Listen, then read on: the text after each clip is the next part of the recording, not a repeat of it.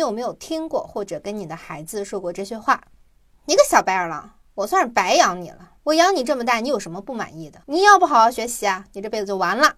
嗨呀，你有什么可烦的？没有比上学更轻松的了，知足吧。我就印象很深刻的，还有就是这本书里面一个患者他自我总结的，他又说，其实抑郁症很大一部分的来源就是来自于求之不得嘛。求之不得，哎，没错没错。其实我们中国人啊，轻质化创伤很常见的一句话总结就是什么？我们在亲子的关系里面什么都可以做，唯独不能做个孩子。我父母也没有提醒过我说要小心这个人，我父母也没有对我进行很早的。性教育让我知道女孩哪些地方不能被人碰，然后我就活活的，就是小的时候就一直被他抱，一直被他摸。当你产生不配得感的时候，你再极端一点啊，你刚开始的时候是卑微，到后面就是说，既然我我不能对这个世界有要求，说明这个世界上没有什么东西是属于我的，那么我为什么要对你们负责？黑化了，讨好型人格的黑化有一个误区啊，我觉得是一个很大很大的误区，你不能跟这个人说明天会更好，早晚会好的。明天好不好跟今天有什么关系？嗯，关键是明天是哪一天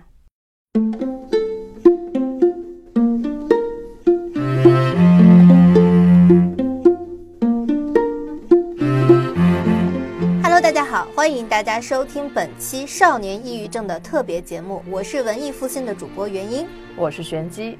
今天呢，我们来讲一讲少年抑郁症啊，基于这本书，但是讲的应该跟书里内容不是很有关系。嗯嗯，我们想先提出一个问题，嗯，大家可以稍微对号入座一下，你有没有听过或者跟你的孩子说过这些话？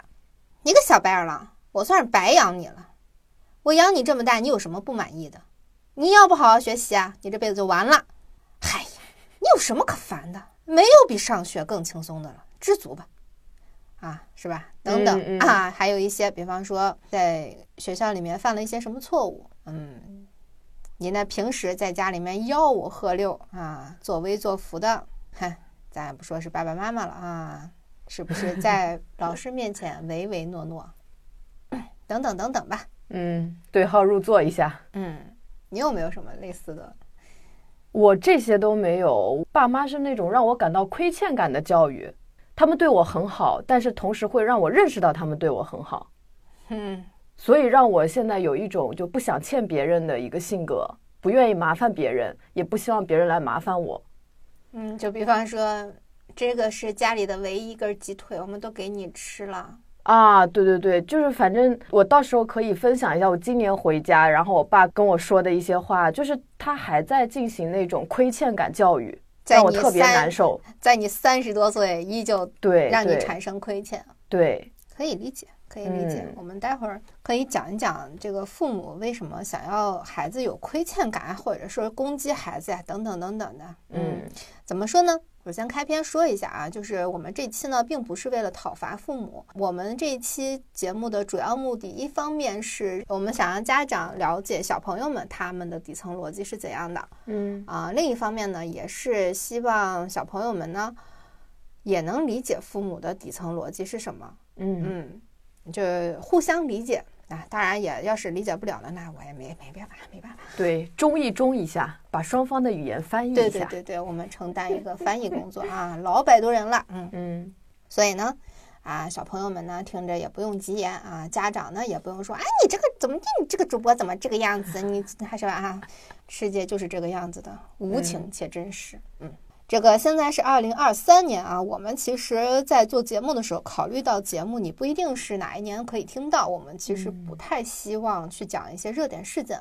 嗯，但刚好呢，开年出了一个胡鑫宇的事件。嗯，对，嗯，我们还是大概说一下，以这个是去切题吧。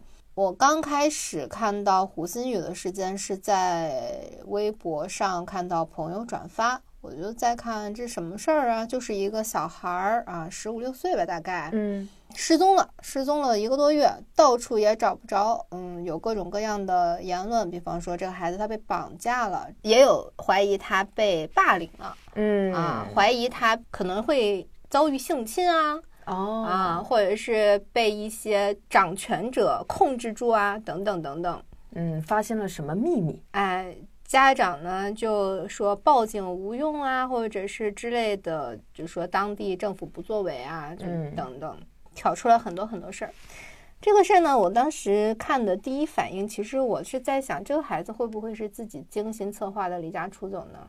嗯。嗯，挺有可能的。对，因因为在我的视角看是这样子嘛。对。但是我一看这个怎么网上就是发酵了很长时间都没有提到这个事情呢？我嗯，我也觉得很微妙。直到今天，我看到说基本判定他是自杀，不是他杀。嗯。说他特意把他的录音笔放在雨淋不到的墙洞里面，大概里面会有很多。想要对父母说的话，嗯，再通过他的涂鸦日记和班主任对他的评价来看，胡鑫宇在学校里的状态是初次恋爱受挫，他是高价的买读生，但是是班里的成绩垫底的人，嗯，以及他对父母表达过不想读书却被拒绝，啊，长期服用抗抑郁药物，嗯，表达过要轻生这些。哦，哦，我看到这儿的时候。怎么说呢？我倒是也理解他父母的紧张和愤怒和不相信，但是与此同时又觉得说很悲凉。我觉得悲凉的点在于，大家就为什么不能接受、不能相信他只是一个被高压压坏了的孩子呢？就大家宁愿相信有各种害他的人，有各种各样的原因，却不能相信他就是活不下去了。对，宁可阴阴谋论。对，嗯，我觉得这个社会认知让我觉得比阴谋论更可怕。你看，像这些实打实的证据抛在面前的时候，依旧有很多人说要查明真相。什么真相呀？抑郁症不可以是一个真相吗？对啊，而且近几年新闻也挺多的，什么孩子突然就在高速公路上面跳车，嗯，就这种不还挺多的吗？对，我在上海的时候，疫情期间。听到过好多次孩子的尖叫，就是听他们楼里的人说，那个小孩儿跟父母的关系一直不是很好。嗯，他父母就总是在逼他做这个做那个，他就有点受不了，精神很崩溃。太多了，太多太多了。特别是我家里就是有好几个当老师的，我今年回去，我姐就说说现在好像十三四岁的那些小孩儿，他们那个 QQ 群都是什么。自残这种的 QQ 群，大家就讨论怎么伤害自己啊，就这些东西。他自己教的孩子里面也有很多，就是心理状态就不是很好的。他可能只有百分之五十的精力用来教知识，剩下百分之五十的精力全部都是用来辅导他们的心理，让他们心里好受一点。说实话，我想不到做小孩，尤其是做初高中生，快乐在哪里啊？我想不到哎。好像唯一的快乐就是考试成绩好，除此之外什么都没有啊。对，在学校里能交到几个朋友还好，如果连朋友都交不到，整天只有学习的话，那真的就是没有什么快乐可言。我们每节课四十分钟，中间休息十分钟，但老师一拖堂，可能你只有上厕所的时间，体育课也没有，美术课也没有。为了考上一个好大学，忍一忍。忍掉这都不是九年义务教育，忍掉这十几年。如果以功利为导向的这种价值观还存在的话，就算是怎么减负，其实还是会变相的用很多方式让孩子继续生活在高压下的。我们有听众是初中的老师，他说现在其实考上高中的概率只有百分之五十，所以其实有政策是倾向于让。不适合读书的人在初中念完这个时候就分流，嗯，可是我们的父母不愿意被分流下去，对，因为什么？因为现在小孩的父母刚好是，比如小镇做题家也好，就是是靠考试改变命运的一代人，所以他们可能还是会坚信，只要好好学习、用功读书，就可以让自己的生活变得不一样。学历是能证明一切的，还是有一大部分人是这样的一个想法。可是大家难道没有在上班吗？现在的大学生一抓一大把，找工作也找不到，技能也没有。我觉得现在的一代应该是慢慢的一个分流区。我们现在的小孩成为父母的时候，他们就应该能明白。但现在我觉得应该就是大部分还是会坚持原来的。对方式有一小部分已经开始改革了。是坚持原来的方式，我觉得还有另外一个原因，就是咱们扪心自问的想，如果不做我们现在这份工作，我们怎么活下去？怎么在主流社会里活下去？这也是个大问题。我对我以前真的想过，就比如说我自己有孩子，我就让他小时候就放飞，然后让他可能就是说，如果传统的教育他接受不了，就让他自学，然后去找一门手艺或者什么，想的还挺好。但是我觉得中间好像总觉得是会有很多坎儿，对是我意想不到的。对我现在就发现这个坎儿很可笑。比方说，你买车摇号，你要交满五年的社保，房也是，等等等等，看病啊，跟你生存切实相关的这些东西，它都需要你有一个敲门砖。这个敲门砖就是，首先你要有一份固定的工作嗯啊，那你这份固定的工作又能给你上社保，又能给你搞这些搞那的，你只能是正规公司。你倒推过去，正规公司它就需要正规的学历。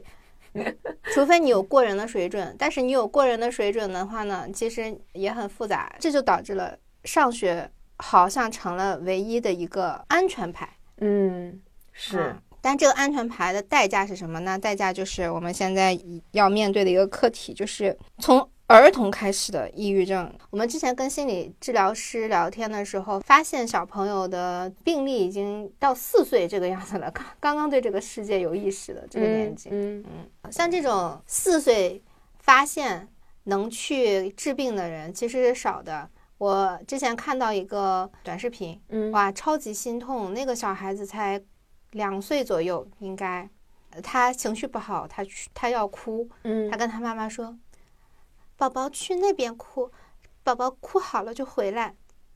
小小年纪就这么懂事吗？”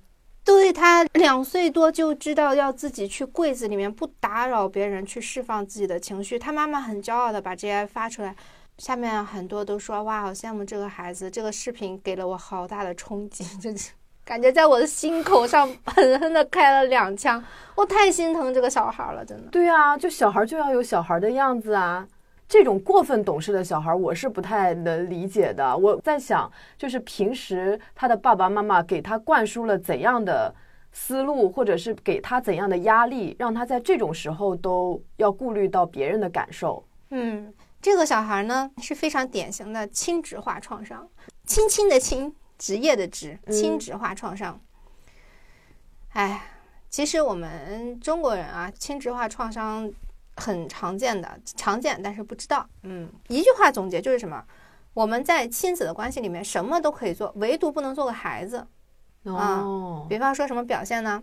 当你失望的时候，有情绪的时候，觉得自力更生比把事情留给父母更好。你觉得最好的就是所有的事情都自己处理，嗯或者是在成长的过程中，呃，你觉得你必须要对别人负责。比方说，妈妈心情不好了，他就会问妈妈：“你为什么心情不好呀？”妈妈，我让你心情好一点，给你表演个节目。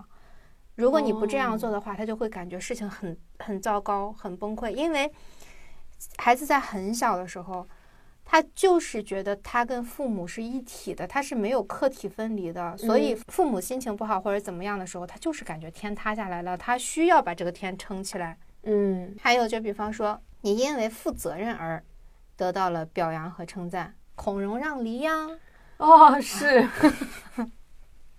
啊，学会了为他人服务是获得认可和感觉自己有价值的最佳途径。这个，比方说家里的老大，这很常见。对吧姐姐，哎，待会儿讲个故事，还挺好笑的。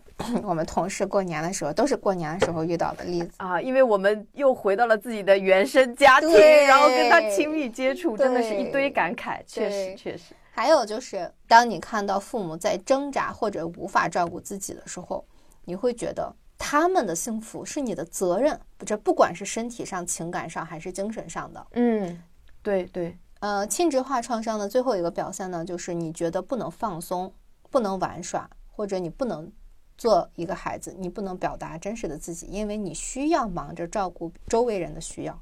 哦，这种太常见了。我觉得我身边每一个人 好像都是这样的，懂事啊，就是从小被教育你要懂事，要替别人着想。我感受到不能放松，都不是从我父母那里感受到的，是从我闺蜜那里感受到的。嗯我跟我闺蜜去吃饭，我在吃我自己的饭，我闺蜜会跟我讲说：“你为什么不让我尝一口？”我说：“你想尝你就自己来尝啊。”她说：“你不让我，我为什么要尝呢？”我说：“哦。”后来她还教会了我，在座有三个人的时候，作为忙内给每个人倒茶。啊？那这个应该是她的家庭教育出现的问题。嗯，但她觉得如果我没做这些事情的时候，就是没有眼力见儿，就是不懂事儿。嗯，对“眼力见儿”这三个字深恶痛疾，我简直是。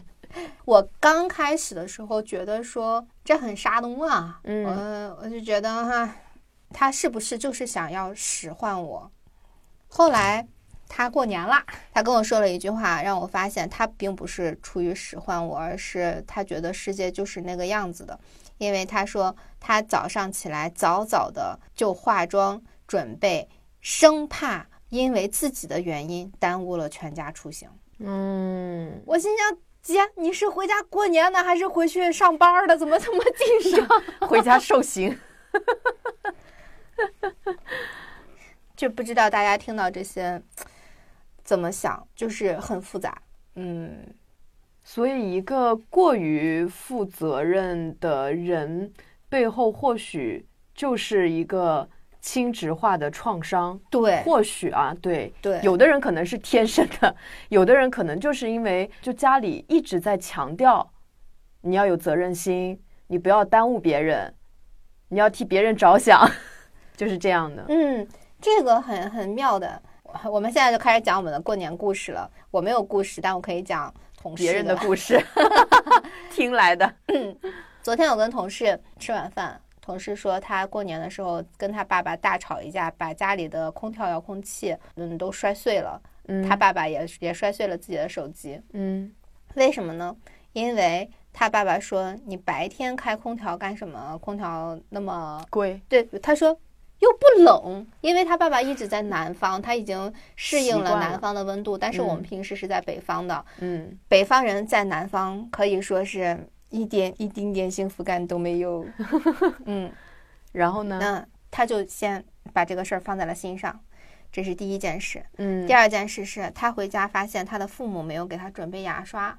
啊，他又记仇了，心里第二件事，第三件事是压倒他的最后一根稻草，是他发现他一个亲戚做的梅菜扣肉一直放在冰箱里没给他吃。虽然他很难受，但是我听着还是，主要是我们这个同事平时还挺搞笑的。对，嗯。然后我说，所以你的痛点在哪里呢？我刚开始也没太明白嘛。嗯。他说。因为他们要等着我妹妹初二回来一起吃，我还是没有太 get 到。我说：“这你等妹妹，这不是很正常吗？”他说：“那为什么不能先偷偷给我吃一口？”哦，嗯，我当时就感到我好羡慕他，嗯，我羡慕他的不懂事。对我们可能会主动想，就比如家里人如果要主动给我们吃，我们都会说不要，等妹妹来了一起吃。可能很多人都会这样。嗯嗯。他说到这儿的时候呢，可能听上去就是，嗯，他还在家里面还想要被偏爱，还像个小孩一样。嗯，那么他这个时候说起了他妹妹的事情。他跟他妹妹，呃，是在一种奇妙的比较当中。这种奇妙就在于他其实心知肚明，根本没有什么可跟妹妹比较的。嗯，但是他依旧觉得说妹妹什么都把他比下去了。啊，无论是平时对于父母的照料。啊，他说家里的洗发水都是妹妹买的，嗯，过年的时候也是妹妹给父母包了一个大红包，就显得他什么都不是。啊，这种很正常，就是有多个孩子的这种就会这样。对，他说，因此，当他们要把妹妹和他一碗水端平的时候，他就觉得他不被爱了。就为什么你们现在要更疼妹妹一点？嗯，就。就理智上，我们都明白，妹妹就算被偏爱也是合理的，但是你心理上就是不能接受这一点。确实，那同样都是你们生出来的孩子，怎么就给他的爱多一点呢？其实对小孩来说是很难理解的。我自己这个懂事的那个感觉是特别明显的，因为我不是说我爸爸他常年给我一种亏欠感的教育嘛，然后今年回去呢，刚好逢到，哎，我带我对象回家了。然后我爸就跟我对象讲了一个我上学时候的事情，就是我在初中的时候突然成绩变得特别好，就是进初一立马就考了年段第一名。从那个之后，我就好像就是成绩一直就是排在第一、第二全校的这么一个程度。当时就会有别的学校来挖我去他们那儿上高中，在初三的时候，其中有一个学校就开出的条件是学费全免，然后还会给我们几万块钱。但它是一个乡镇的高中，嗯，当时其实我们那边有一个最好的高中，就是没有这样的一些条件，大家都得自己考过去。但是那边可能都是整个城市里面最好的学生的这样的一个重点高中。那个就是乡镇高中的校长就找到我爸，开出了这些条件，还说就是会对你女儿，就是会对我进行重点照顾，上尖子生班，老师都是从很牛逼的地方挖过来的。全天就是陪读的那么一个状态，我爸妈就很心动。一方面是因为觉得家庭压力比较大，啊，如果能省这么一笔钱，能省一笔是一笔嘛。另一方面又觉得，就是如果能给特殊照顾，那岂不是更好吗？当时我在初中的时候就跟我爸大吵一架，嗯，就我觉得可能是那一架避免了我之后走上少年抑郁症的道路。我那个时候有一种预感，就是如果我去到那个尖子生班，被老师特殊照顾，全天二十四小时的盯着，我一定会抑郁。因为这种特殊的这种感觉，就是你必须得做一个好学生，你每一次考试都得考前几名。我的目标就是上那个北大清华，我必须得给别人做榜样，我还要替父母省钱，不光是省钱，可能还得赚钱。但是那种压力就给我太大了，我可能从小就是一个害怕压力的人。然后当时我就跟我爸说，我不要上，我就要上那个重点高中，我就喜欢在都是好的人里面做一个普通人，我就喜欢那样的氛围，我不喜欢被人特殊照顾。我说，如果这个就是费用给家里造成了负担，那未来我长大以后会把这个钱赚出来还给你们。但是我就听到压力好大呀，就是 我在对我在。初三的时候就开始跟我爸就是进行这样的一场辩论，就是为自己争取上重点高中的一个权利。当时压力很大的就是我爸妈觉得劝服不了我，还叫来附近的亲戚，就比较好的亲戚，然后他们就开始说：“你这个人怎么这么不懂事啊？你怎么那么自私啊？你不知道让替你父母分担一下压力吗？你有这个能力，为什么不能帮你的父母节省一下呢？”对呀，你不知道你爸妈有多辛苦吗？你不知道你爸妈为了你怎么怎么怎么样？但是我当时就是，我就觉得如果去那儿，我一定会生病，我一定会出问题，就有这样一种预感，然后就一直咬牙坚持。后来我爸妈就拗不过我，而且当时是我哥哥自己站出来，他支持了我，他就说我支持妹妹去这个重点高中，然后说他的那个费用。以后我都会帮他来出，那把我爸妈就搞得哑口无言了。后来我就成功上了那个学校，但照我现在这个发展而论啊，就是其实我爸爸对我是很失望的，因为在他的预想中，就是觉得我是一个能上北大清华，然后毕业以后呢。去从事一个可能就是几百强啊、一百强里面的什么，然后就是非常风光体面的一个人。叔叔，我们是出版五强，怎么就对不起你了呢？怎么回事呢？然后可能就是一一年早发吧，就是在北京能够很早的独立，有北京户口，然后买房买车靠自己，还能回家孝顺父母，每年给他们很多很多钱，这是他的预想。但是明确可见，我并没有。我上大学选了一个其实不是很适合贫困家庭的专业，就是学法语嘛。家里也没有办法支持我出国，就他就会觉得在那个岔路口阴差阳错的让我坚持了自己，不但让家庭背负了更重的经济压力，然后也没有让我走上一条更好的道路。就是在我三十岁的时候，他还在过年的时候跟我对象讲这个。然后当时我就情绪非常非常不好，我是出于本能的，就立马跟我爸说：“我说，那你算一下高中花了多少钱，我现在还你。”就整个空气当时就特别特别安静。但是我会觉得他为什么现在还是觉得我要当一个懂事的孩子，还是对我现在非常的不满意，我还是会觉得特别特别难受。因为他不自信呀。对，就是我爸很奇妙的是，他以一种。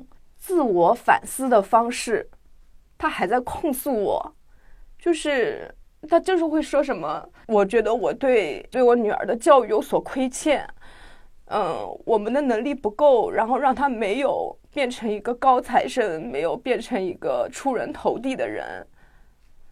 就他还在以这种自我反思的方式，让我觉得我现在过得特别不好。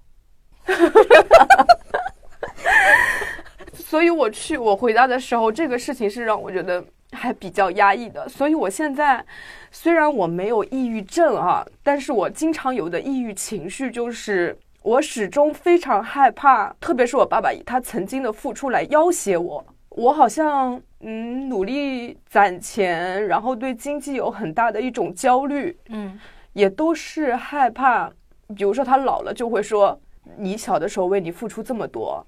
你现在就应该要来回报我了，你应该要养我，你应该要怎么怎么我，你应该要给我多少多少钱，嗯，就是对于自己的亲生父亲，我还是有这样一种恐惧，就时常在我的心里面。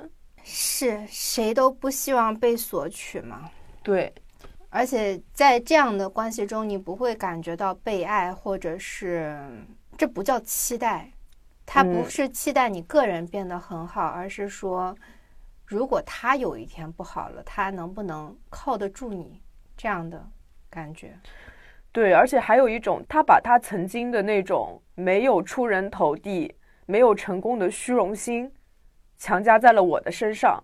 嗯嗯，这个事情他自己是有反思的，可是，在他反思的过程中，我不是说我还是感受到了我来自他的一种压力吗？对他虽然反思了，但是他反思的。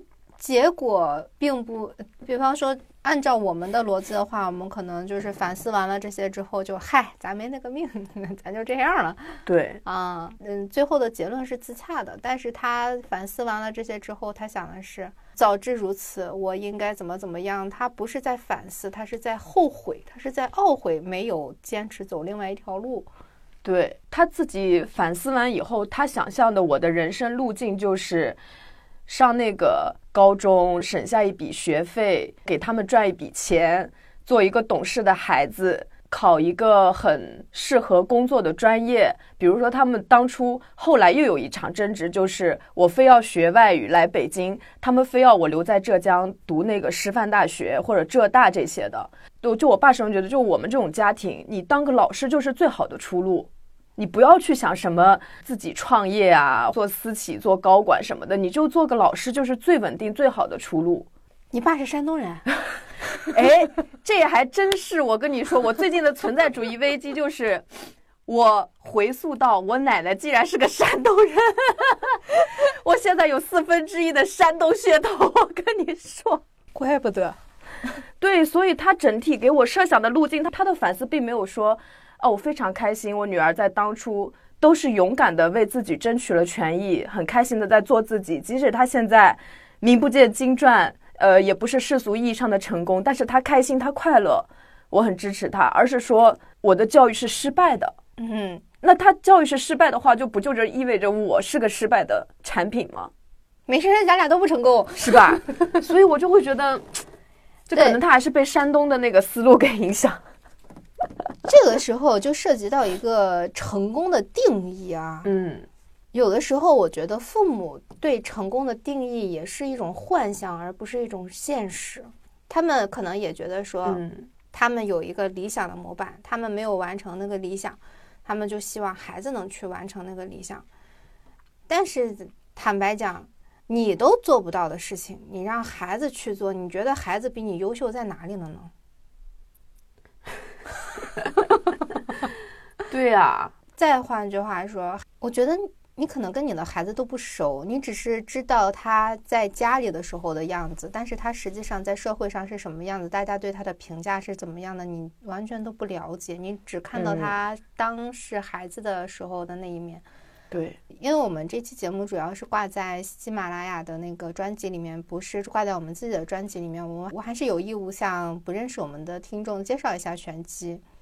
我们的老听众可能听到刚才他爸爸对他的所有的控诉的时候，都会都像我一样的一脑袋，就是这这是说啥呀？这说谁呢？这这是哎呦，嗯，怎么说呢？玄机是一个他很有自己的想法，很有自己的品味，而且在这个。不讲究纯爱、讲究勾心斗角的世界里面，他还保持了一个非常纯真、善良的心，而且基本上可以做到每天都很快乐。我们说是说讲究成功啊，但实际上，嗯，有人生经验的人都会知道，一个人能够平凡、普通、安稳、正常的活着是多么的困难。他做到了这个，我我真的觉得很佩服。尤其是在工作使他的搭档我本人屡屡 倒下的时候，他依旧是坚挺的活着，有条不紊的活着。这是一种多么稀缺的能力啊！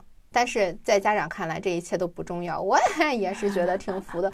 你让这些东西去变现，我我想说，其实也是一个挺没有文化的一个想法吧，或者说啊。我也不能说这么想的人没文化，我只能说青蛙的快乐是大海与它无关。嗯，青蛙就是青蛙，我们的池塘里就是萤火虫、鹅、鸭子。你大海里面有什么秋刀鱼啊，什么三文鱼啊，嗯，海草呀、珊瑚呀，美则美矣，跟青蛙有什么关系？青蛙一进海里，嘎，齁死了。嗯。我呢，在过年中也体会到了很大的世界的参差。嗯，这个事情我已经跟同行好几个出版同行聊过。我发现，我们很幸运的在一个很小的同温层里面。我们现在过的生活非常非常的简单单纯，简单的程度是怎么样？就感觉还在上初高中，真的。嗯，人际关系简单，生活环境简单，工作简单，前途啊也是一眼看得见。你只要书一直存在在这个世界上，你的工作就一直有这份工作。对你生活中没有什么富裕，也没有什么苦恼，这就以至于我们在做节目的时候呢，很多事情听上去想的很简单，因为我们更会在意人类长河之中的一些更本质的东西。嗯，但是嗨，乱花渐欲迷人眼。在生活中，生活中可能会觉得我们说的一些事情过于简单，或者是有一些小小的狗屁。我举个不太恰当的例子啊，就我发现好像很多人把世界想的太复杂了。我们的同事跟我们其实都差不多，每天就是看看书，没什么乱八七糟的，随便聊聊天什么的。他跟我有一个同事跟我说，他。过年回家的时候相亲被人看不起，我说为什么看不起呢？他说因为觉得我家庭一般，工作一般，啊前途也一般。我当时听到这些的时候，我挺震惊的，因为我觉得一般挺不容易的了。大家都好想成功啊，每个人都很想成功，啊，所以他就遭到了相亲对象的看不起啊，因为他相亲对象还觉得身材不够好，长得不够好。当时就很迷惑，因为我们公司这个漂亮女性的比例已经占比很高了。嗯啊，你这个对标的到底是谁呀？的 大家平时看的都是一些什么呢？我有的时候都怀疑大家有有没有真的看到这个世界呀？大家走在路上的时候，到底是在看手机还是在看人呢？你要看人，你放眼望去，大家就都是普普通通的人。我去澡堂子泡澡的时候，大家都穿的是一样的衣服。你会觉得大家都是面目很模糊的，就是一个个一块一块的 肉搁那儿。你有谁特别出挑、特别出彩吗？好像也没有吧。但是你打开抖音，打开那些特效一看，哇，一个个，哎呀，大美人儿，全是人中龙凤。哇，你就会觉得你的眼睛都翻不过来，就是全都是身材爆炸好的男的。这种爆炸好的男的，我连在健身房都没见过。大街上就更不用说了，对呀，都都在哪儿啊？嗯，我觉得这是我们抑郁的来的一个根源，就是没有办法去看真实的人，没有办法去看真实的生活。嗯，你说父母对你的期待是那样式儿的，哎，怎么还东北话出来了呢？你说你的爸爸对你的期待是那样的，我我爸爸对我的期待是那样的。啊，期待都挺高。我爸对我的期待是，也是个人中龙凤吧。我现在，我现在只能做到人中龙子。嗯，可是你说谁的孩子真的达到那个他的理想了吗？有吗？没有，而且我有的时候其实就非常的理解，比如说，呃，抑郁症的人，可能如果原生家庭有问题，你要进行一个切割，就是你好不容易靠自救，然后自我稳固出来的一个让自己很舒适的价值观，当你一回归到那样的环境里面的时候，它又要被质疑，又要被打破，对，就是那种感觉。哎哎哎，别提了，就哎呀，就是这两天不是开工了吗？嗯。所有的同事在饭桌上聊的都是父母催婚、反催婚，怎么跟父母吵架。就是大家回到了一个熟悉的环境之后，就发现世界切割的太厉害了，就是纷纷都想上班。平时的时候觉得这个逼班不上也罢，嗯，真的回家，真的离开了我们习惯了这二百来个人之后，就发现哦，原来这就是所谓的舒适圈。我的舒适圈好舒适。你离开这个舒适圈，别人在跟你说什么，你你都听不懂，包括别人跟你聊天的时候的那个逻辑，你也完全 get 不到。嗯，我们虽然在聊一个少年抑郁症啊，但鉴于我的心理年纪还是很年轻的，嗯，我最近的苦恼就是，我觉得所有的一切都是压力，这个就很能带入到小孩的那个感受中。小孩常听的一句话就是：工作以后就好了，大上大学就好了，毕业之后就好了。我现在更苦恼的是什么时候会好呀？你想，工作是无止境的。你上学的时候，你每年还可以升一个年级；工作呢，六十开外退休，你的希望在六十开外。为了防止出现什么问题，我还在学一些课程，这些也是压力。到了这把年纪呢，情感也成了一种压力，就是你在三十多岁的这个档口。你真实的就是要面对，要不要结婚，要不要生孩子，要不要跟一个人厮守终生？你真的是这路人吗？还有就是你为了好好活着，你得吃健康餐吧，你得锻炼吧？怎么所有为你好的事情都让人头秃呢？怎么都让人觉得，哎呀，快乐在哪里呢？就我我我感觉就跟上学是一样的，你知道上学。所有的东西都是为了未来好，呃，未来是一个很渺茫的东西。我在十几岁的时候绝对不可能想到，我三十岁的时候是在一个出版公司做一个文化主播。嗯嗯，这要是在我十几岁的时候跟家长说这是我的志愿，家长能笑掉大牙。有时候会分不清前途和当下。怎么平衡？我们现在回看上初高中的时候，你当然会觉得说，哎，不就是一场考试，不就是一个大学，这个东西都是没有那么重要的，它就是一个随便选选就可以的东西。嗯，但其实这个我们现在面临的问题跟那个时候是一样的。你回看的时候，当然觉得这是一些小小的不重要的问题，但是就是在那个时刻，你就会觉得这些东西都是不容错的。对呀，就是自己的全世界，就是自己全部的那个压力的来源。嗯，那其实我们现在年纪大了还好，因为你你的压力只是你自己的压力。但当你还是一个少年的时候，恰恰还有一个更讨厌的就是别人的期待。嗯，是是是，别人的眼睛，六个眼睛、八个眼睛全都长在你身上的时候，哇，快乐到底在？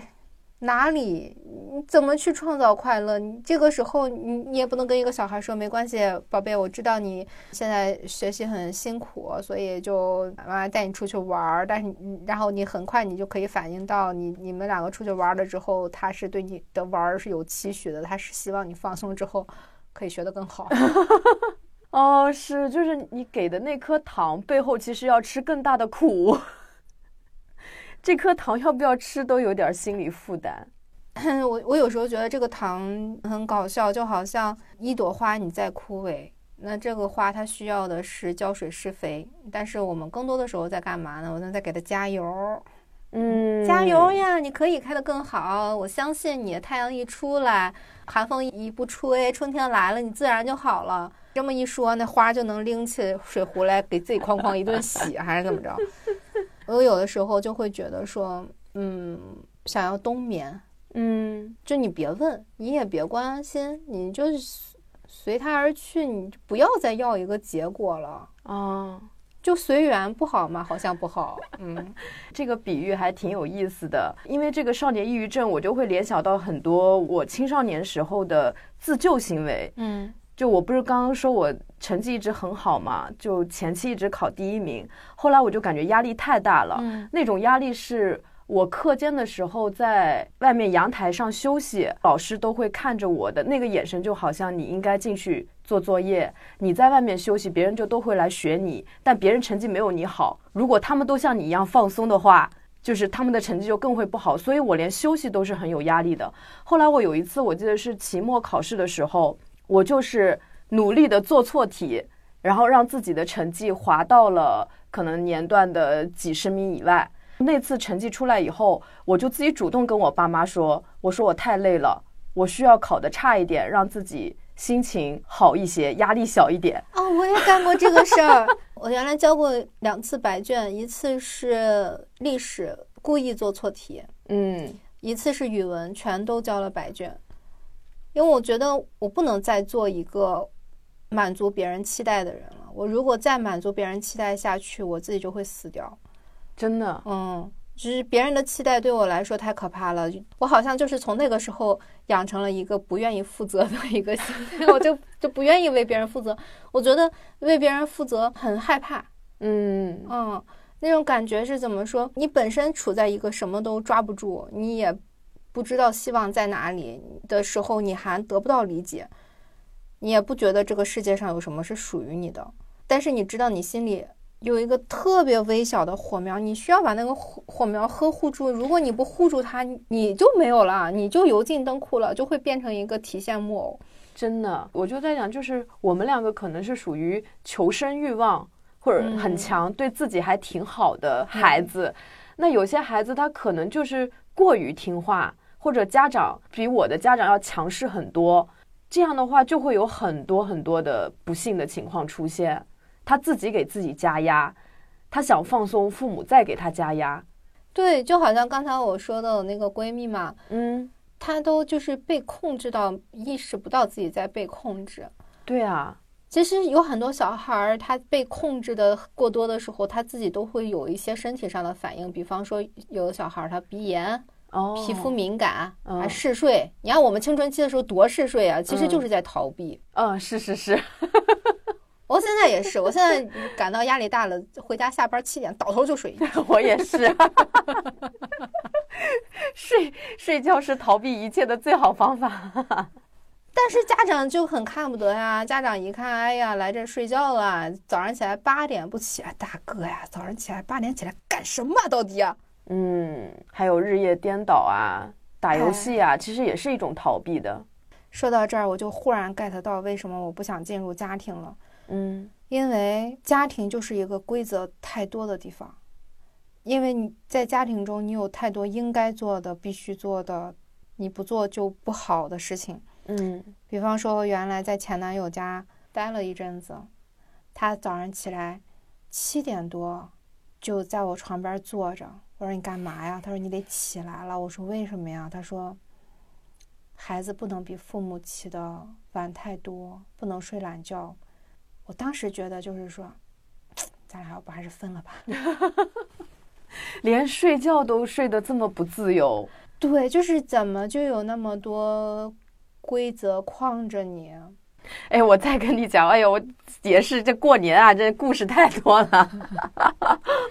嗯，就是我长大以后，我爸对我有意见，已经不是一天两天了啊。最主要的意见就是他去年来北京，嗯，是过来北京探亲来了，因为我北方有一些亲戚。他来了以后呢，就给我打了个电话。当时我就说，哎，你们在哪儿？要不要我去接你们？然后有什么安排？要不要我带你们玩儿？我就都问了。爸当时就很客气的说，没关系，女儿。你忙工作，爸爸知道你在北京打拼很辛苦啊，你工作很忙。爸爸这次来呢是来探亲的，所以你不用管我，你忙你自己的就行了。那我听了是不是就我就说好，好以后呢，他就在北京待了差不多一星期。后来等到要回去的时候，他才给我发了个信息啊，这中间相当于我就完全没有管，也确实当时好像是工作挺忙的，就抽不开身。后来等到他回到家以后。他就跟我妈就痛斥我的不孝，我的不懂事，就是意思就是说我客气啊，我说你不用来管我，你不用来看我，但是爸爸到北京，你难道就真的不用来看吗？然后就他从那个时候开始就对我有了很大的一个失望，他觉得我就是女儿漂泊在外，又没有办法孝顺他们，然后甚至到了北京都不理他们，这这是一桩事情。第二桩事情你爸，天蝎座嘛，怎么那么多事儿？他就是那种他很客气，他什么都不需要，他会说我只要你好，可是他内心又对你有很多的要求。就比如说这一次，就是我不是带对象回家嘛，然后之前有一次是想要回去就没回成，但是呃我对象买了很多就是礼礼物啊什么的送给他们，我爸爱喝酒，然后就给他买了就两瓶还挺好的那种白酒什么的。后来我这次回家，我妈又跟我说说你爸不满意，我说又怎么了？她说浙江的女婿上门都得买烟酒的，你知道你爸爸爱抽烟，你一条烟都没准备，所以你爸爸就觉得不是很满意。哎呦，我的老天！然后呢，？我过年呢又给我爸啊买了两条中华，就是又好声好气的说，哎呀，爸爸怎么怎么，很委婉的告诉他，确实是我疏忽了，还要道歉，就是如果这样。如果是我的话，我会跟他说：“爸爸，我真的没想到你就值两条中华钱。你在你自己的心里的定位是这样的，我不给你买是因为我觉得你在我心里太珍贵了。我从来没想到你就明码标价一千六百块钱。我分享的这些啊，就是我没有成为一个抑郁症，呃，我青少年还算较为成功的度过了，说明什么？说明其实我爸妈有他们教育成功的一部分，嗯他们并没有像就我们看的那个书里面那么极端的家长，他们有爱我的一部分，有鼓励我的一部分，有关注我的一部分。但即便是看似这么明智的家长，他还有很多让你觉得很压抑的地方在。嗯那我觉得中国就是，嗯，连我爸都不如的家长多得去了。中国的教育理念是真的就是让我体验到了什么叫发展中国家。嗯，或者说整个人类都还在发展的感觉，就感觉现在人类可不能灭亡呀，大家还没有 发展好。那我在这里可以给大家举一个反面例子啊，嗯就是小时候你控制的多认真，长大这个孩子就有多糟糕，那就是我本人。比方说，我也不是自我攻击啊，就是从常言道，我确实不是什么好人。好鸟。怎么还给我变物种了呢？就比方说，我绝对不是大人所期盼的那样的孩子。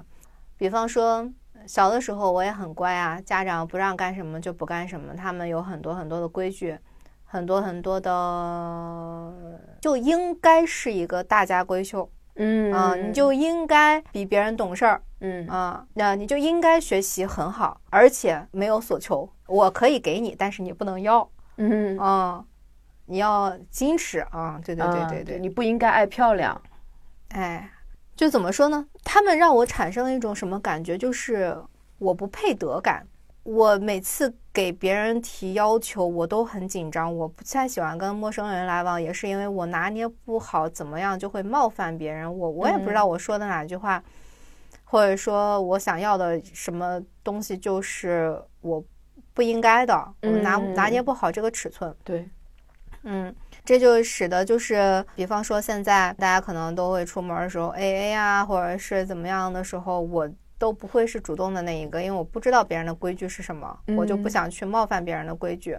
但实际上呢，别人真的特别正儿八经的跟我 A 呢，我又会觉得说啊，嗯我们要这样，嗯，请我吃饭嘛，然后等等等等这样的，嗯。嗯，你你你心里是矛盾的，因为你自己心里有一个你一个隐秘的渴望，嗯。嗯，就是被捧在手心的渴望，但实际上你又理智的知道，所谓的独立女性就是跟人家 AA 的，嗯嗯，这也是我跟很多人闹崩了的原因哈，仅限男的啊，我跟女的还是 A 的很快乐的，再加上你看我对规则的极度排斥，嗯嗯，使我拥有了呃任谁都看不下去的纹身。我们领导空降到我们公司的时候，看见我就是，哎，咱们这儿怎么还招了个这样的人？啊，招了两个臭流氓。对，那时候玄机还没来，当时我是公司唯一的臭流氓，我还压力挺大的。包括不负责任，对别人不负责任吧，主要是对自己还可以。都是对过分管教的一种对抗。其实，以及对关系的不负责任吧。嗯，当你产生不配得感的时候，你再极端一点啊，你刚开始的时候是卑微，你刚开始的时候你是觉得我不能对这个世界有要求。到后面就是说，既然我我不能对这个世界有要求，说明这个世界上没有什么东西是属于我的，那么我为什么要对你们负责？黑化了，讨好型人格的黑化，对，黑化了，嗯，就会觉得说，去他妈的爱谁谁，嗯，对，别人如果对我有要求的话，我也会产生一种感觉，就是凭什么？当然，这个也是有副作用的哈，副作用就是说，你这个人始终是没有归属感的。嗯嗯，始终是感觉很孤独的。嗯嗯，有一种就是在别人有可能抛弃我、背叛我的情况发生之前，我得先背叛他、抛弃他。对对对 对对对，所以说这个人吧，他就特别不容易快乐。要么说我有抑郁症呢，我是青少年抑郁症的老抑郁症了，现在还是在青少年抑郁症。对，现在哎，现现在已经是中老年抑郁症了。虽然也不至于自杀啊，主要是研究后发现人死比较困难，这个肉体的求生欲啊实在是太强了。嗯，他另一方面就是觉得说很容易进入到一种不幸的循环。你知道什么是好的，但是你你就会觉得好的那些东西都变成了痛苦。大家应该没有人想要孩子变成一个这样的人吧？幸福的童年治愈一生，不幸的童年用一生来治愈。那你现在会不会还有一种，就是你已经算是呃逃离了自己原来的家庭，努力在自我修复的一个呃，其实很多我们听众心中的一个像榜样一样、标杆儿一样的一个人。但你有没有还有一种，就即使我逃脱了这个地方，但是那个阴影还是一直在我身上的感觉？有哎。甚至已经不知道那个阴影是什么了。嗯，我其实前段时间挺害怕的，我害怕我又要吃药，因为状态真的很差很差。我就会觉得说，妈呀，这个事儿它是没完没了了吗？就是你好也只是好一阵子，你这怎么好不彻底的那种感觉，真的让我觉得挺难受的。嗯，甚至在这种时候，我感觉。我没招了，没办法了，就是我已经尽力了。这种这种是更讨厌的，就是我已经能想的办法都想了，但是我也没有能量了。但你说现在什么能给我能量呢？我也不知道，嗯，挺难搞。我以前啊，说句不好听的，非常小看抑郁症。就是哪怕是我自己，我也觉得抑郁症不就是情绪不好嘛，不就是一时半会儿想不开嘛，不过就是这样。但后来我发现，嗯，很难摆脱。你甚至连正视它，你都会感到害怕。嗯，比方说我们刚开始去年做节目的时候，我不是说我一个月就缓过来了，我觉得还都还挺好的啊。我后来发现不是这样子的，哎，好了一阵子，药停了之后，又开始每况愈下。嗯，就是你的理智和你的情绪就已经开始极端了。你的理智是知道什么是好的，你也知道要干什么，不要干什么，但情绪上是缓不过来的。嗯，这个时候就会害怕，因为你知道你再吃药的话，那就不是几个月这样吃药了，就是要三年五载这么吃下去了。你真的整个人就慌掉了。你的第一反应是什么？就是你这个人完了，就害怕。但就像你说的。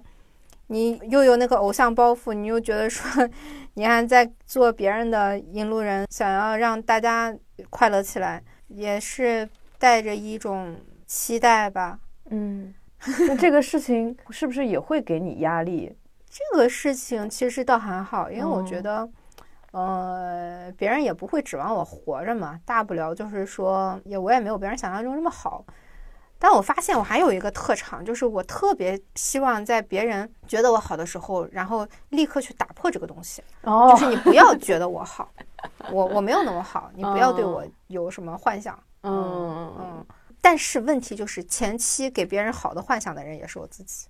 嗯，这很矛盾，很很怪。所以我有的时候看那个书里面的各种各样的例子，我我有的时候还会悲观的去想：哎呀，他们真能好吗？嗯，因为，呃，你这样问题出在哪吗？问题出在你跟抑郁症相处是很可怕的，因为抑郁症的人他是需要长期的被呵护、被包围，嗯，这对别人来说完全不公平，而且这个抑郁症有一部分是遗传的因素，对但剩下的原因全部都是外界的因素，还有突发的一些事件的触发机制嘛。所以我就就会觉得，就算是我这一个阶段，比如说我们把抑郁症比作黑狗嘛，这个黑狗走了，然后我觉得自己状态还挺好的，但是我控制不了环境，对，我也控制不了突发的事件。如果我的人生中有一些突发的事件，让我又坠入了那个深渊，那个黑狗又找到我，那它就是会复发的呀。对，就比方说这次让我复发的事件，一个是工作压力，另一个就是过年嘛，嗯就是这两个都让我重新回到了情境里面。这个这你这你怎么控制呢？所以大家真的觉得说把自己的孩子逼到一个三十多岁还要抑郁症的这种程度，真的好吗？其实不太好吧。为了学习，最终也没有实现父母的梦想，留下的都是副作用。所以我觉得得不偿失吧。嗯，嗯，最关键的是，我为了自己活下去，还抛弃了我的父母。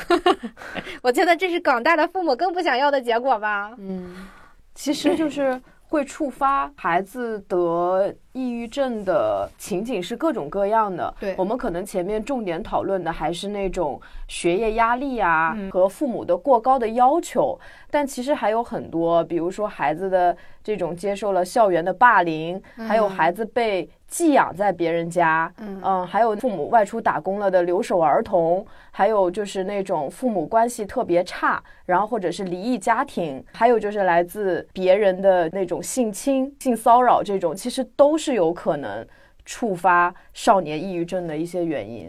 对呀，因为生嗯活本来就已经很苦了，你再随便整点什么事儿，他都能抑郁。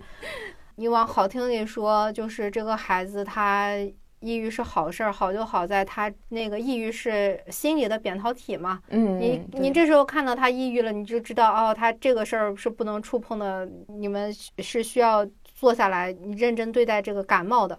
我我现在长到这个年纪呢，我就更矛盾的点在于什么？我其实理解父母的不容易。首先，他们就是普通人，呃你不能指望你的父母都是圣人，是一个是教科书级别的父母，不可嗯能。而且，他们每一个成年人都是在与生活苦战的。对，精疲力尽也是。对他们能在外面啊，哇，能保全住自己就已经很不容易了。甚至很讽刺的是，他们在外面哈忙完了回来，再一看到你，他本来还是希望你能成为他的一个快乐源泉。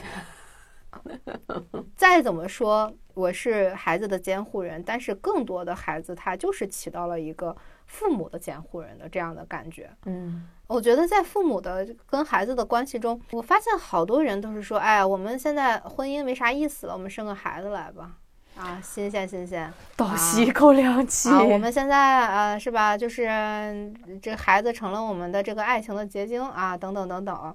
就是你，你这个孩子他在出生之前，你就对他有了很多期待，其实养儿防老。他就已经有亲职化的这个情况了。嗯，所以你带着这样的心态去养他的过程中，你没有办法说你健康快乐就好。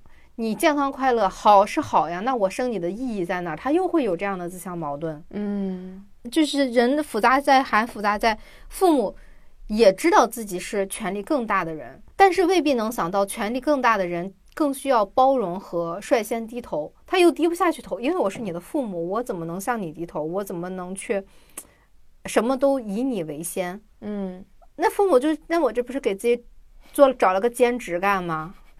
啊，而且感觉自己的权威会受损，嗯，怕之后孩子会不听话。对，嗯听孩子，你我要跟你低头了，你就上房揭瓦了，怎么办呢？嗯之所以以前有一个很流行的词叫做溺爱嘛，嗯，我给他的爱太多了，所以他长成了一个熊孩子。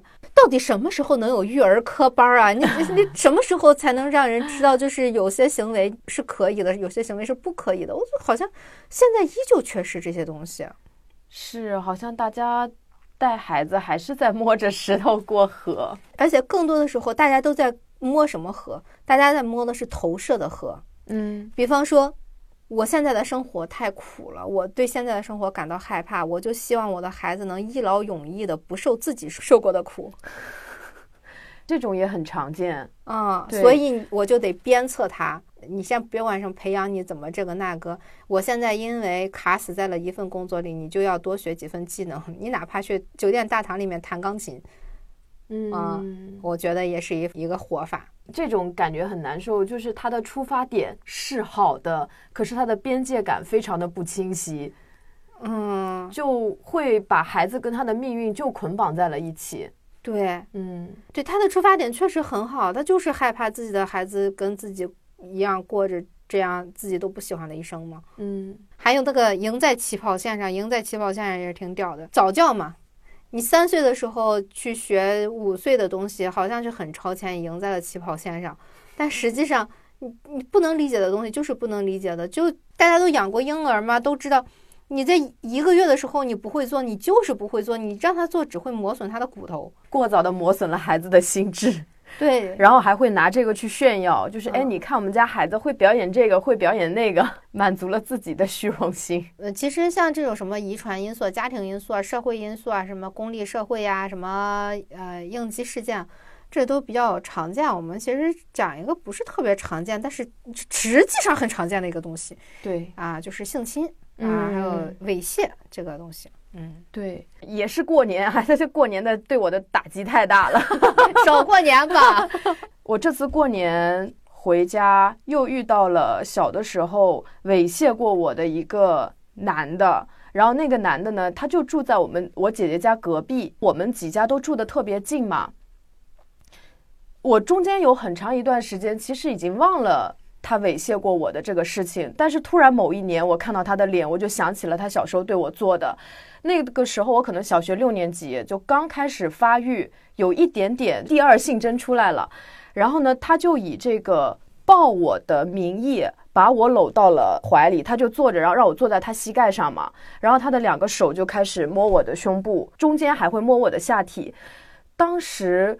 我的感觉就好像我不清楚他在对我做什么，我觉得这个伯伯就是对我很亲近，所以他可能不知道他摸到了我不该摸的部分。我当时也不敢反抗，我就一直在他腿上坐着。这个感觉之后我就忘掉了，一直到几年前我突然想起来，突然想起来呢，因为你没有证据啊，是吧？就是你在看到这个人的时候，你的心态就很复杂。嗯，你知道他对你做过这样的事情。但是，别人身边的人对他都很亲近，呃，别人都在，比如说我的姐姐也叫他伯伯，就他一来他们家串门，他就哎什么什么伯伯就在叫，那我不叫也不是，我叫我又觉得很恶心。今年回去又遇到了他，我看见他的时候，我那个心态就很复杂。我当时我就我觉得我人生中第一次盼着一个人能早点死，就是他。后来我觉得这个事情我要提醒。我的哥哥，我的姐姐，因为他们有了小孩儿，因为我这次发现他对小孩儿还是有同样的搂搂抱抱的行为，而且都是以这种“哎，快过来看你长多大了”，然后来让伯伯抱一下，都是这样的行为，就不经意间的去触碰小女孩的一些部位。这次就特意提醒我哥哥，就说他曾经对我做过这样的事情，然后我哥哥就说说这个人是我们村出了名的色狼，就是他除了。这个会猥亵小姑娘以外，他当然不敢进行更夸张的行为，他还会偷看女人洗澡。但是他日常在生活中其实就是一个抱着个茶杯走来走去的男人，就跟别的人没有什么区别。小的时候，我父母也没有特意提醒过我，即便他在村里就是好色出名了，我父母也没有提醒过我说要小心这个人。我父母也没有对我进行很早的性教育，让我知道女孩哪些地方不能被人碰。然后我就活活的，就是小的时候就一直被他抱，一直被他摸，就摸了还好几次。所以我现在就是看见他那个心态，就是特别恶心，有一种生理上的不舒服的一个感觉。我就会觉得这个事情其实在生活中真的非常非常普遍，他会化作你身边的某一个好像很亲近的人对你进行下手的感觉，你有过吗？还挺多次的。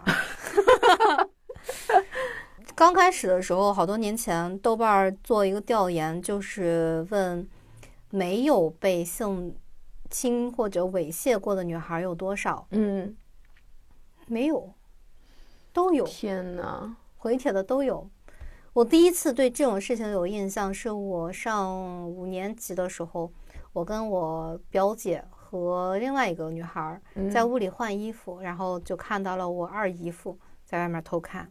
嗯长大后还有一些，嗯，比方说去陪大人做盲人按摩的时候，被那个盲人摸一把，啊，坐地嗯铁的时候碰见流氓，这亲戚就是半生不熟的人很多的，嗯，但是你不能跟家里人说，因为你跟家里人说的话，换来的肯定就是说，那都怪你呗。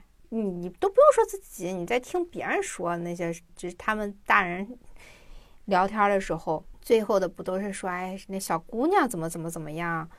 那谁让她穿成那个样子啊？哎，嗯这跟穿什么有有关系吗？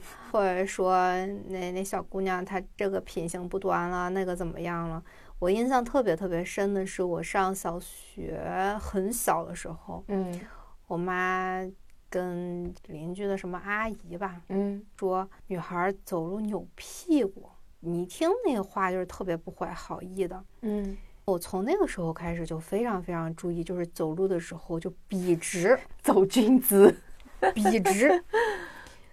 那个时候，我好朋友的妈妈，嗯、周末带我们出去玩的时候，还教我们走猫步来着。因为嗯他妈妈是模特，然后我就陷入了就是道德上的挣扎，到底是要该追求美，还是应该追求 正直，对对？就后来显然还是输给了正直嘛，嗯，这就搞得其实骨头不是特别好，因为你人在走路的时候会自然摆自动，对对对啊对对。嗨，走了一辈子军姿，我还有一个心理阴影，就是我高中的时候是走读，我们高中已经晚自习了嘛，高一的时候，然后我晚自习回家的那条路是，就是市区边界的一个公路，那个公路其实人很少。就是只有往来的那种大卡车，我爸妈就还挺放心我每天这样晚上八九点下课 自己骑回家的。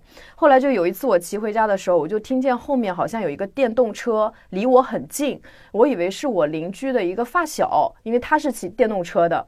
我还慢慢的就是把这个骑自行车的放慢，就在我放慢的时候，突然我看见身边出现了一个秃头、矮矮胖胖的、肚子很大的男人，然后他以就是迅雷不及掩耳的速度，啪一下摸了一下我的胸，然后他就往前窜，就是逃走了。逃走，我当时就因为害怕嘛，立马就摔在了地上。摔在地上以后，我又骑到自行车上，开始往前就是骑，我想回家。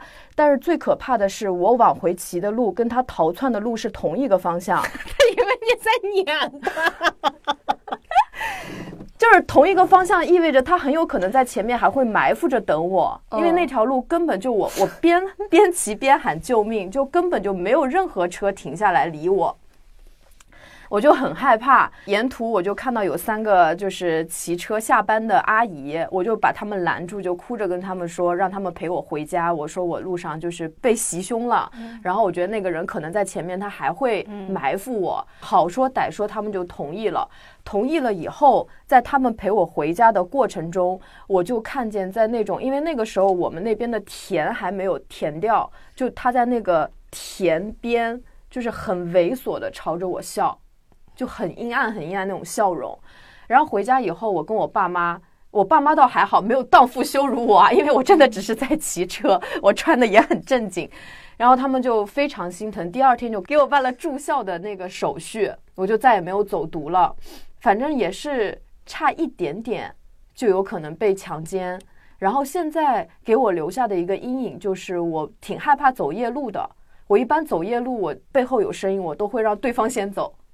就是我很怕有人在埋伏我，背后给我一个什么我意想不到的一个情况。包括我哥哥在小学里面当老师嘛，他就说他们小学女孩会玩一个游戏，就是两个人把手这样弄成一个结，然后另外一个女孩就把腿穿到两个手中间，就像那个抬轿子一样。然后他们学校那个有个老男人的一个门卫，他就特别喜欢跟这些小女孩一起玩抬轿子的游戏。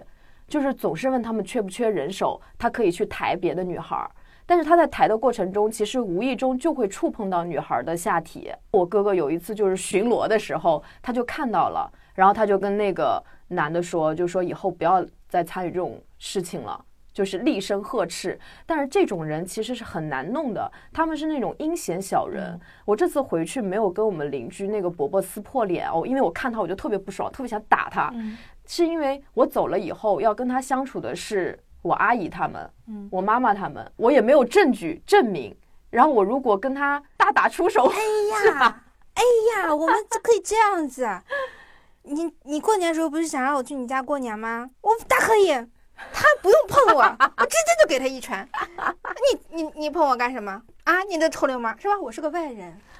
这个男的真的很猥琐，就是我姐姐带女性朋友回去，就他会上下打量人家，然后就是问，哎，你和你老公的性生活怎么样啊？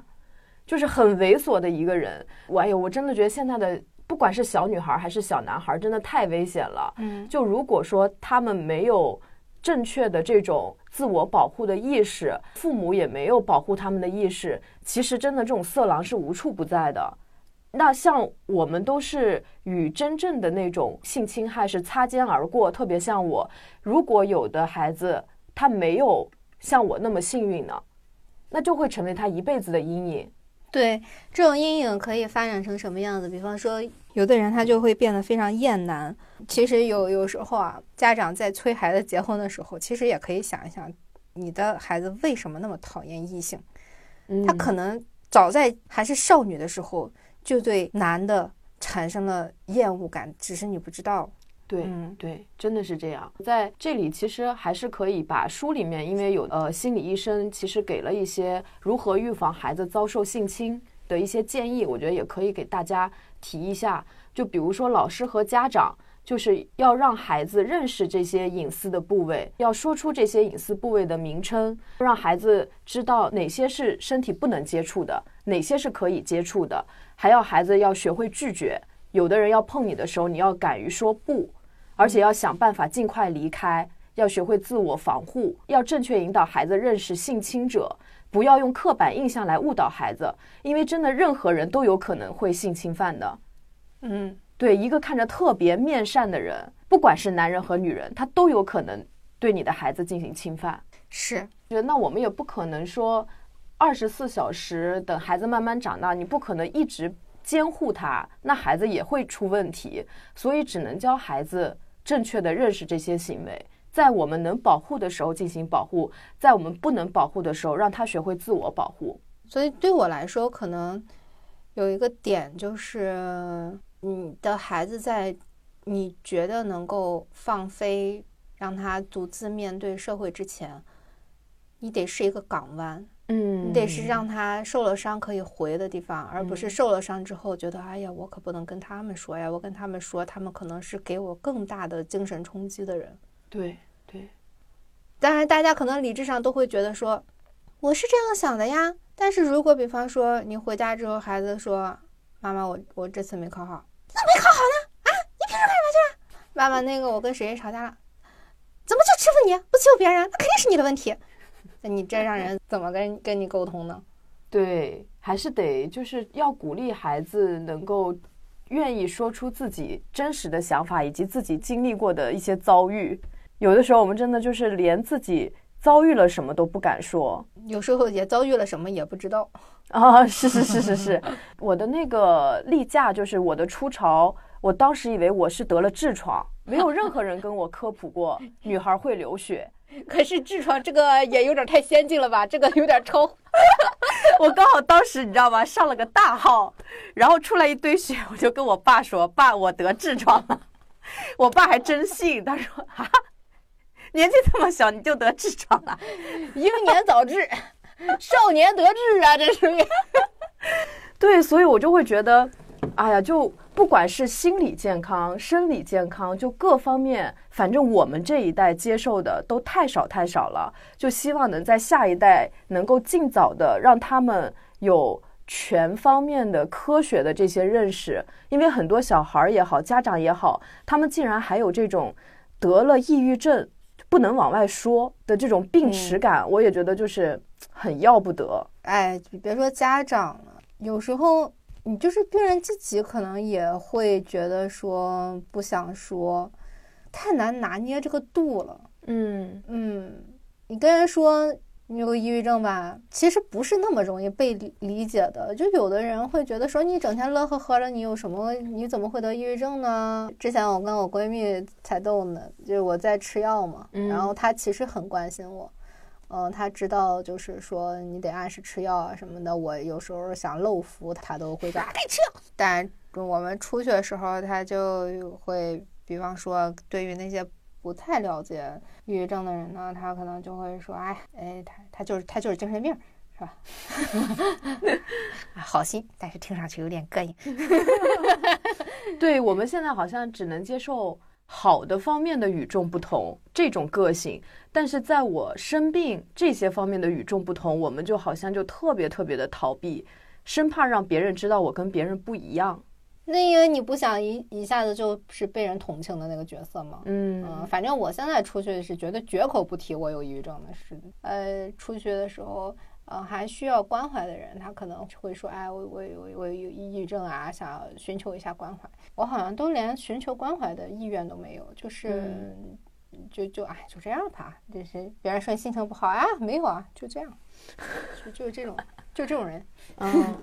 嗯，你很很那有没有可能就是身边人，比如说我告诉别人我抑郁了，然后身边人对我那种患得患失、战战兢兢的一个态度，反而也会让我比较有压力，导致我不敢跟别人说我生病了，是不是也有这方面的压力？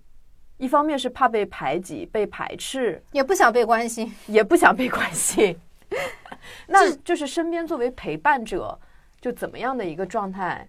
当个人看呗，就是正常相处。对，嗯，当个人看不就完了吗？其实怎么说呢？抑郁症它有一个好处是，它在抑郁情绪的时候，可能那个症状是很明显的。但是他可能还有一个问题是，他没有那个情绪的时候，他自己可能都不知道自己在病程里面。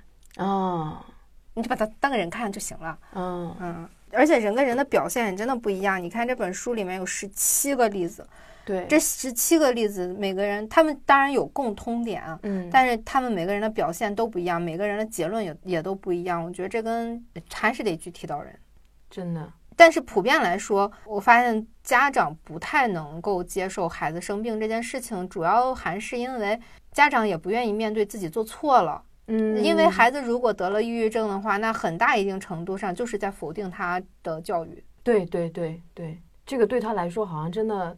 哎呀，真的很难接受哎。对，可能我们这辈子大部分的时间都在干一件事情，就是逃避自己的错误，就是肯定不愿意亲自去面对的。我还记得我第一次面对所有的事情，真的就是我做错的时候的那种打击，好大好大的，就是那种窒息感太强了。当然，你你认错这个东西很有意思。你只要承认自己一次错了，在后面的时候，你就会觉得嗨，错了无所谓。嗯，生活反而变得很舒服。对对对，就是那么一个临界点。对，你就你只要承认一次就还好。但是家长他这辈子都没有说，呃，要承认自己错。你让他猛的在这么大一件事情上，基本上要承认你的孩子如果不幸一辈子就这样了。你不仅是说要孩子要改变，而是更多的是你们整个家庭模式，你们两口子，你们这周边的所有人，可能都要跟着去改变一个意识，改变一些认知，这个难度太大了。哦，要这么说，我突然想，我们最近不是近几年不是什么女性议题比较多吗？然后不是有本书叫《男性的衰落》吗？我觉得其实。家长的衰落好像也有这样的道理，就是其实家长学会展示自己的脆弱，能接纳自己的错误，反而是更有利于家庭教育的。嗯，就如果一直就是我就没错，我的方式就是对的，你就他妈得听我的，这才会教育出就是很难过的孩子出来。嗯，而且我发现，因为孩子是从那么啊二十多厘米长起来的。家长好像很难去看到孩子的想法，就是比方说，其实孩子很多的想法是很人类本性的，嗯，但是家长可能觉得说，哎，你这么想不现实，你那么想不现实，他会把孩子的要求、孩子的主意当做是童言无忌。啊，是是是，但实际上他们没有办法去挖掘孩子的这个智慧。其实三个人，一家一般来说就是三四个人嘛，嗯，三四个人。嗯，互相交换意见，头脑风暴其实还是挺有意思。你去看看他自己是怎么想的。嗯你就算跟一个人每天都在相处，他还是会有你不熟悉、不知道的那一个东西在。对对，其实小孩儿反而有的时候他说的话很本质，嗯而且那个角度很刁钻。对我那天嗯看了一个小朋友，他很搞笑的。那个小朋友跟他妈妈说：“妈妈，你再找一个男朋友吧，你再找一个男朋友就能陪你玩儿，陪你看电影儿。”然后他爸爸说：“怎么我不能吗？”他女儿说：“妈妈，你快去找一个男朋友吧，啊，那个男朋友陪你玩儿啊，呃，老公陪你待在家。”然后他爸爸就说：“那我能不能也找一个？”然后他女儿说：“你不能找。”这个很很微妙是什么？很微妙的是，孩子其实看到了妈妈的需求。嗯，太可爱了。然后还有就是，不管是抑郁症患者还是抑郁症的家长，都不要奢望这个病很快好吧，就是嗯这个很难奢望。这个病它真的就是你，哎，你就养了条狗在旁边儿，哎，你这个狗啊，可能时不时的就想要来找你一下。但是有一个误区啊，我觉得是一个很大很大的误区，你不能跟这个人说明天会更好，早晚会好的。哦明天好不好跟今天有什么关系？嗯，关键是明天是哪一天？对你明天具体指哪一天呢？还有就是不能是因为未来会有很多闪光的时刻，所以我要把现在的黑暗走过去，这太没有确定性了，这感觉真的很不好。所以嗯抱着一个怎样的心态会更舒适一点？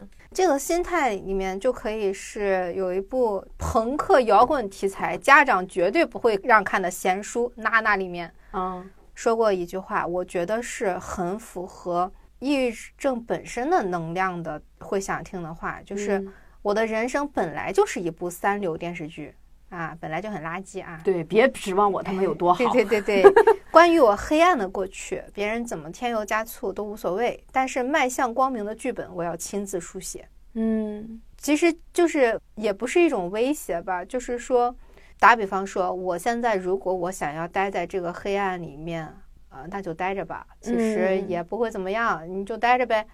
但是等有一天想着说我想要往前走，或者想要爬上希望之坡的时候，不是因为外面有一个什么东西在等着我，等着不也是期待吗？是，这不也也是压力吗？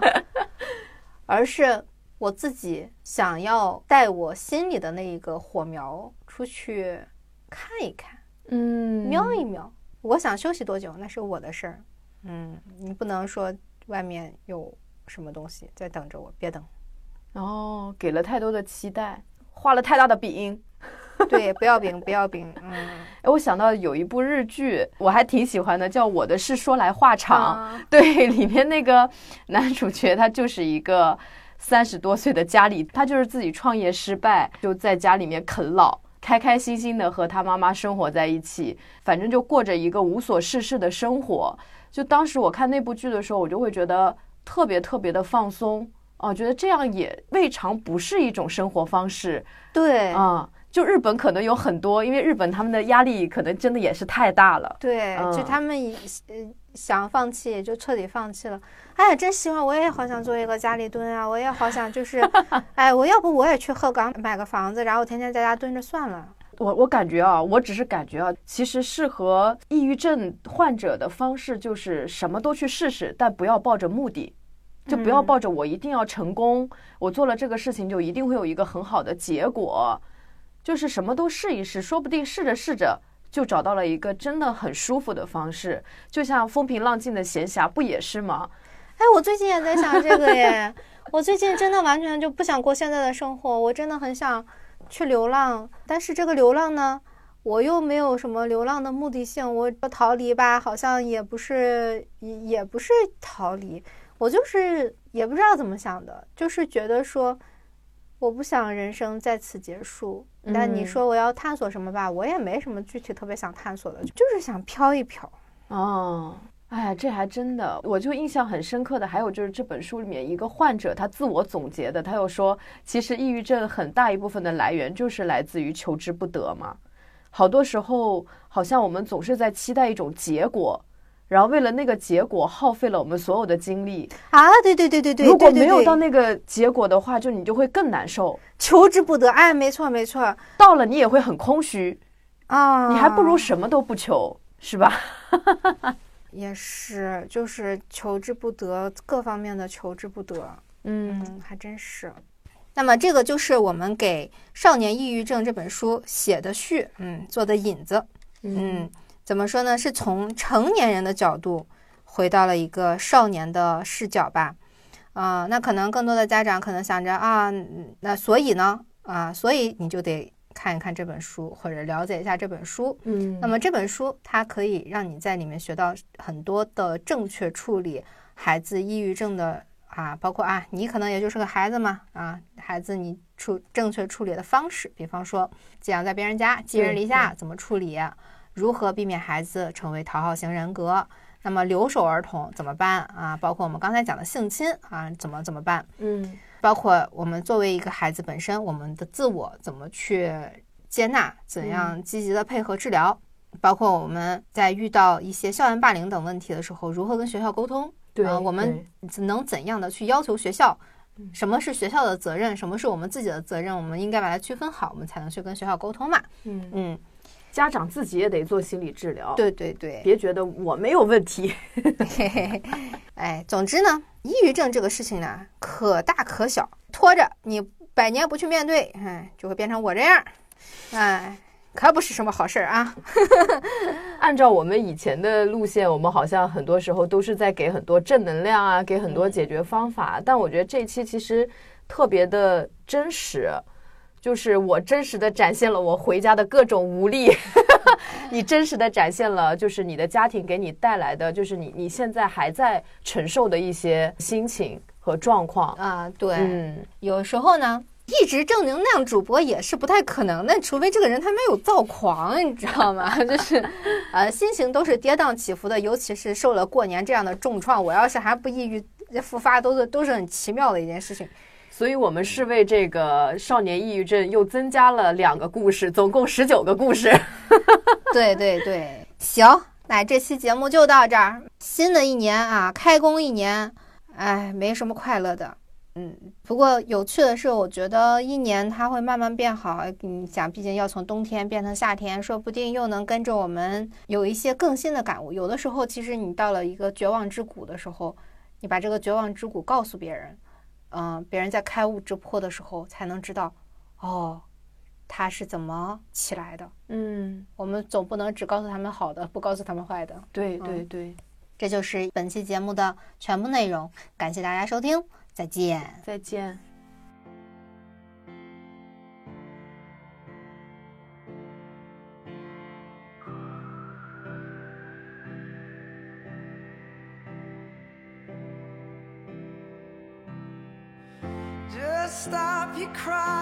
It's a sign of the times.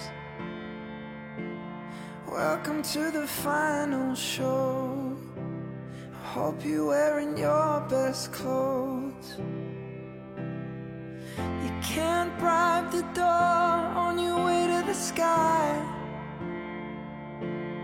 You look pretty good down here, but you ain't really good.